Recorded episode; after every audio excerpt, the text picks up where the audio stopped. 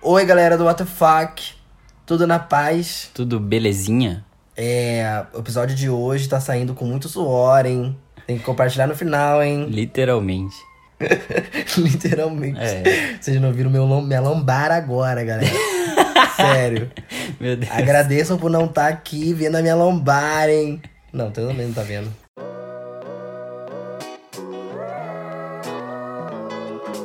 A gente tá aqui quinta-feira, dia 27 de fevereiro de 2020. Um dia depois do primeiro caso de coronavírus brasileiro descoberto, diagnosticado. Cuidado aí, galera. Vamos se Lembrem de passar álcool gel na mão. e espirrar com o cotovelo. Você não viu a Globo ensinando a galera a espirrar? Com... cut- Ah, sim. Aham. A, Glo- a galera ensinando a, a Globo ensinando a galera a espirrar, né? Como é, que, como é que se espirra agora que tem coronavírus? Porque não é, não é legal espirrar com a mão. Sim.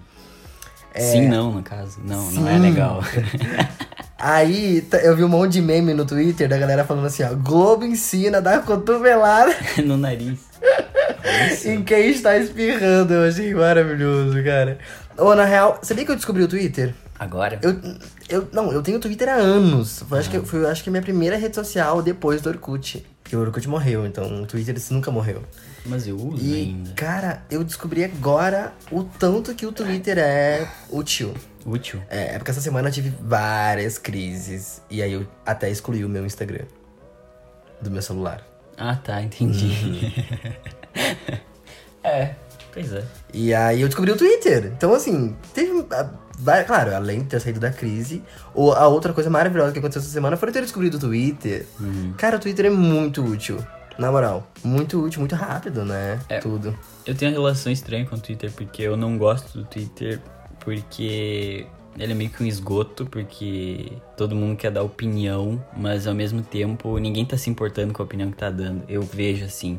E aí tem gente que tá a todo, a todo momento militando, então eu não entendo direito a dinâmica. Mas eu acho legal, porque é como se cada pessoa que estivesse lá, ela não estivesse realmente dando a opinião dela. Só que daí tem também o contraponto que é presidentes usam essa rede social pra falar coisas sérias, ao mesmo tempo que tem muita gente falando só besteira. Ao sabe? mesmo tempo que tem muito presidente falando besteira. Também, também tem isso, sabe? Então é muito confuso pra mim, a minha cabeça fica. E eu acho que é um conteúdo que não agrega muito pra mim, não sei. Tanto até que eu não posso, só tenho o Twitter pra olhar algumas coisas de amigos ou coisas que eu gosto de ver. Mas ninguém sabe que eu tenho Twitter, enfim, é só uma continha lá. Sim, mas o Twitter também é bem é bloqueado e só para pessoas próximas. Porra, vocês aí que do que estão ouvindo, tem Twitter? Aqui pra vocês não tem Twitter, né?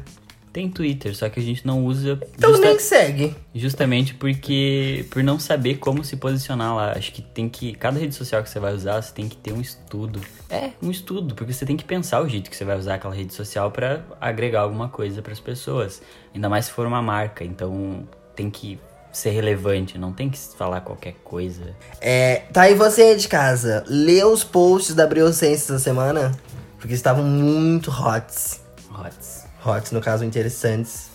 Hot Springs. Highlights do Instagram. Sério, gente, muito bom os posts da Briosense essa semana, hein? Eu fiquei sabendo hoje, na fila do banco, que a Alexa caiu no carnaval. Maravilhosa. E levantou em menos de um segundo. Eu não sabia disso. Aham. E não que fosse mudar alguma coisa na minha vida, mas uma senhorinha de 70 e poucos anos me contou isso. Ela falou Ah, que. é? É, aham. eu, eu fiquei, eu fiquei conversando com duas senhorinhas hoje no, na fila do banco. Elas estavam puta porque estavam tem que esperar, eu também. Ah, e aí, uma delas estava contando que ficou as três noites assistindo na TV, torcendo. Ela tava torcendo pra Viradouro. Que ganhou. Eu acho que foi a Viradouro que ganhou, eu não sei de nada. E aí ela me atualizou, ela foi o meu Twitter de hoje, porque ela me atualizou coisas que aconteceram no decorrer do carnaval. Ela falou que a Alexa caiu, ela falou que a Viradouro foi a melhor, ela falou que a Viradouro... Confundiram MC Rebeca. Foi muito engraçado. tipo, apareceu uma mulher branca, assim, qualquer loura. E aí, MC Rebeca Globo.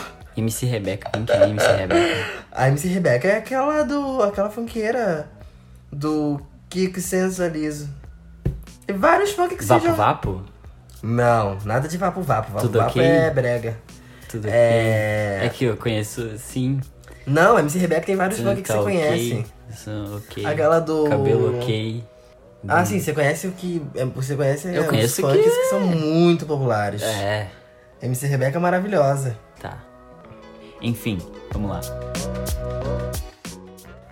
Essa história aconteceu faz uns 10 anos, mais ou menos. Desde sempre sou sócio torcedor de um time de futebol da Série A. Certo dia recebo uma ligação do departamento de marketing do clube falando que eles iniciaram uma ação promocional onde um sócio seria sorteado para participar da entrevista pós-jogo na rádio com um jogador e técnico. E fui o primeiro sorteado. Pô, achei legal pra caramba. Passei os próximos dias bolando umas perguntas legais. Na época eu participava da comunidade do time no e pedi sugestões lá e tal. Tava preparado. Fui pro estádio, assisti ao jogo, tudo certo, e no final da partida fui pro estúdio de rádio que ficava dentro do estádio. A entrevista no rádio foi bem bacana, fiz todas as perguntas que tinha para fazer, rolou um bate-papo legal por uns 10 minutos mais ou menos Sempre tive uma certa desenvoltura para conversas, entrevistas, vídeos e como eu estava bem preparado, correu tudo perfeitamente bem até o fim do programa. Já fora do ar, comentei com a responsável: Muito legal, obrigado pela oportunidade, tchau, até a próxima. E ela se espantou: Como assim, tchau? Ainda tem a entrevista na TV e me puxou para um estúdio ali no lado. Já com as câmeras prontas e com o mesmo técnico e jogador com quem eu havia conversado antes sentados, puxei ela para o canto e falei: Viu, ninguém me disse nada sobre TV e eu já disse tudo o que tinha para dizer na rádio. Ela falou para não me preocupar, que era só para aparecer junto na imagem, que eu só seria apresentado como sócio premiado e não precisaria falar nada. Ainda assim, fui pego de surpresa e fui sentindo toda aquela desenvoltura que eu achava que tinha indo pelo ralo. Vale ressaltar que na época eu estava com meu carro na oficina, então fui, pedal... então fui pedalando de casa 12 quilômetros num calor do caralho, então eu estava exausto e suando que nem um porco, porque dentro do estádio estava um inferno. Me sentei do lado do técnico e a moça começou a apresentar o programa. E hoje também contamos com a presença do Fulano, o sócio sorteado pela promoção. Dou um sorriso besta e um tchauzinho para a câmera. Eis que, como um ninja, a mulher enfia o microfone na minha cara. Diz aí o que você quer falar pro técnico e pro jogador. Note que eu já havia conversado com esses dois caras na rádio por uns 10 minutos. Tinha feito todas as perguntas, não tinha mais porra nenhuma para falar com eles. Estava exausto, desidratado e totalmente despreparado. Cara, me deu um branco total. Foi completamente inesperado e eu fiquei perdido pra caralho. Lembro do silêncio agonizante que durou uns 5 segundos. Olhei para cima com um olhar totalmente retardado e fiz uma pergunta totalmente nada a ver, que o técnico, o jogador, repórter e produção ficaram visivelmente consternados. Daí só fiquei ali sentado, com cara de cu até o fim da gravação.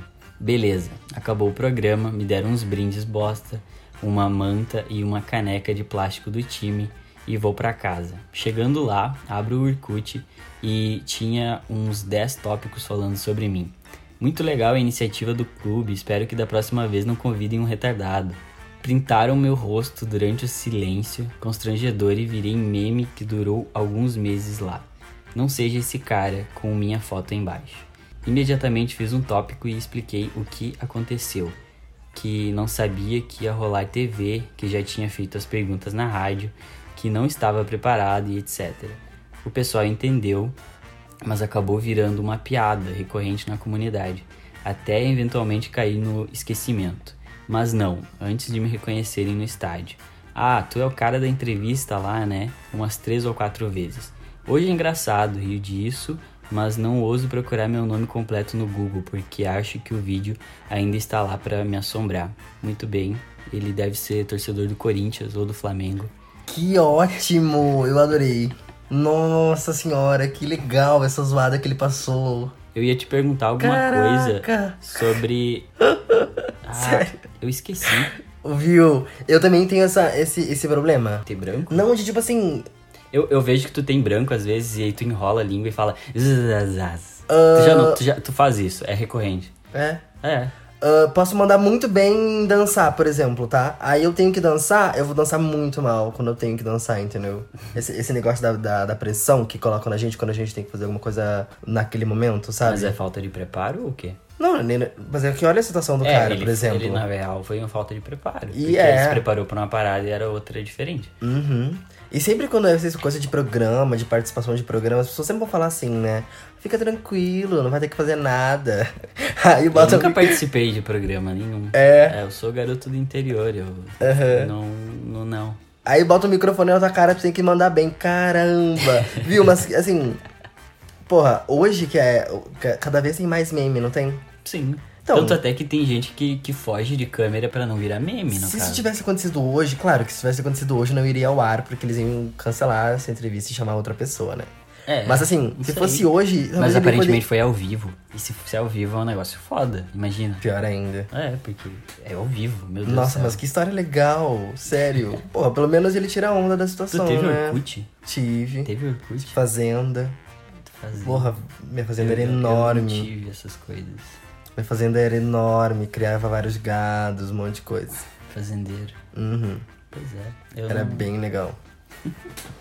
Tu tem alguma história de constrangimento assim? Tu teve um branco, uma coisa assim que paralisou e você não sabia o que falar? Tipo, que tu lembra e pode contar? Ó, é que nem isso, entendeu? Eu tenho várias histórias de constrangimento. Tenho certeza que eu tenho. Só que agora que você pediu pra me, pra me contar uma, eu não vou lembrar de nenhuma. A vida é assim, né? Quando a gente tem que É. dar um, um, um show, a hora que a gente tem que mostrar o nosso talento, a É, gente não sim. consegue. É, precisa de preparo, meu, meu Hum. jovem gafanhoto.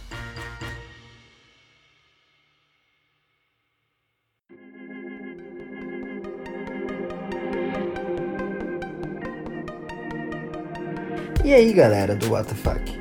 O assunto do e-mail talvez seja algo comum e que muitos passem por. Mesmo assim, decidi compartilhar para ouvir seus comentários sobre. Vou direto ao ponto. Uma vez, uma prima minha me perguntou: Fulano, seja sincero comigo, você é gay?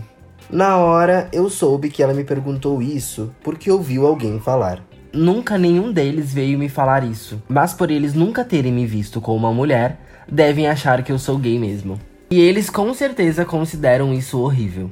Eles, a família do cara, né? O mesmo acontece com um vizinho meu. Minha mãe vive me falando que o bairro inteiro especula sobre ele ser gay. Que isso tava quase confirmado. Minha mãe falou que isso é um luto que a mãe tem que carregar em silêncio. E acabou a história dele. Você viu que história enorme?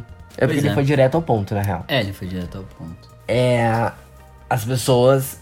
É, é que na verdade eu. É difícil. Todo mundo, quando é criança e tem aqueles almoços de família, vai chegar alguém e vai te perguntar: e as namoradinhas? Não é? Sim. Quando a gente é criança. Depois também. Aí a gente vai crescendo e vai diminuindo a frequência, não vai? Às vezes vai crescendo.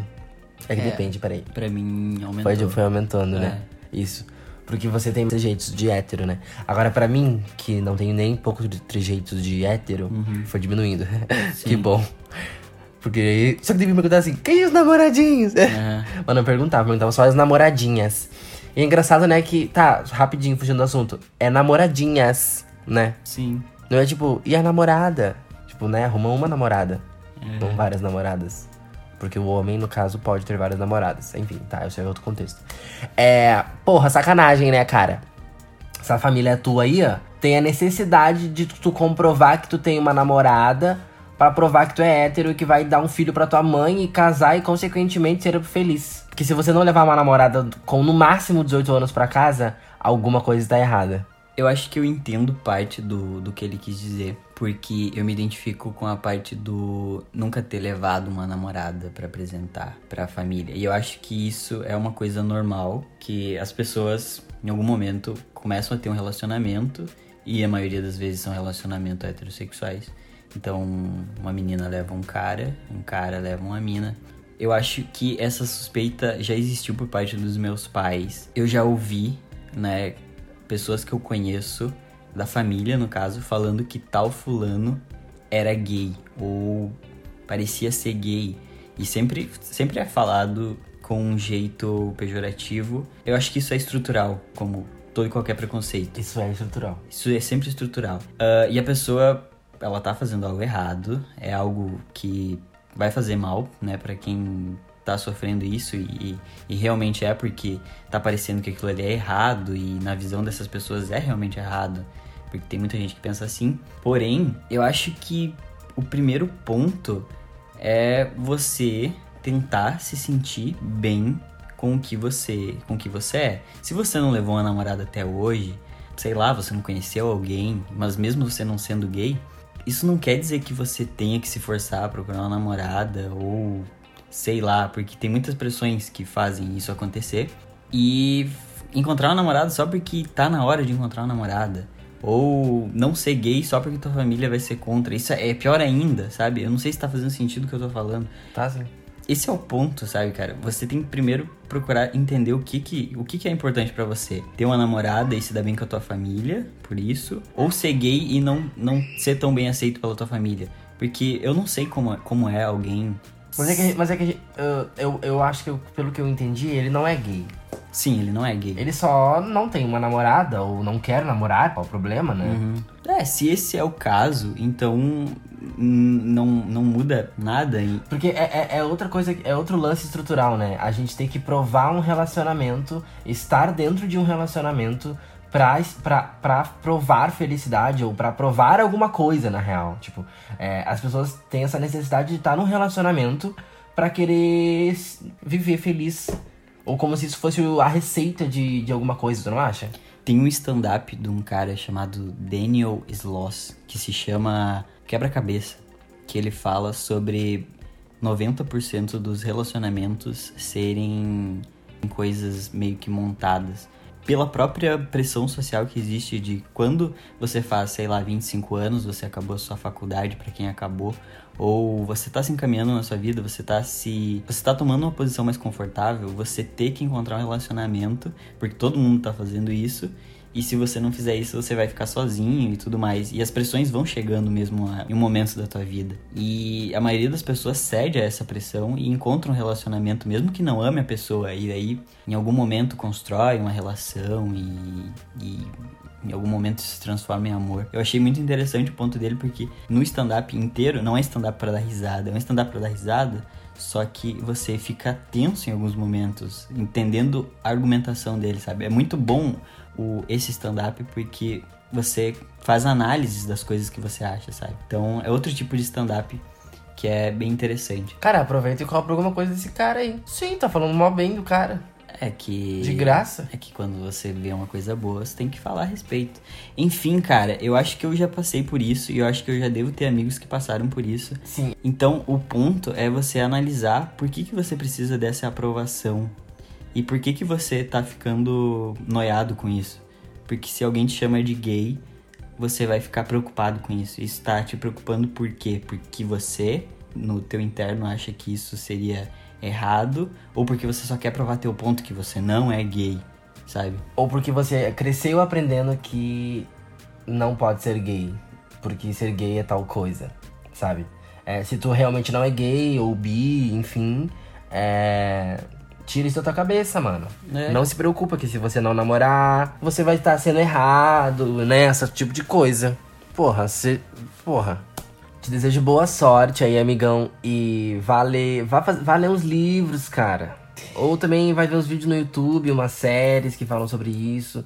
Ah, vai, ler, vai ver esse cara aí que o Magnus te indicou, entendeu?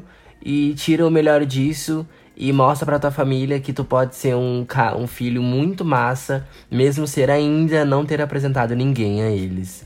Se conheça antes de saber o que, que te afeta, a ponto de querer ter alguém do teu lado. Depois você vai querer ter alguém do teu lado. Se conheça antes e entenda por que, que isso te incomoda, por que, que as coisas te incomodam. E acho que a partir daí você vai conseguir ter uma relação com alguém ou ter uma relação com você mesmo, que é o melhor que você tem a fazer.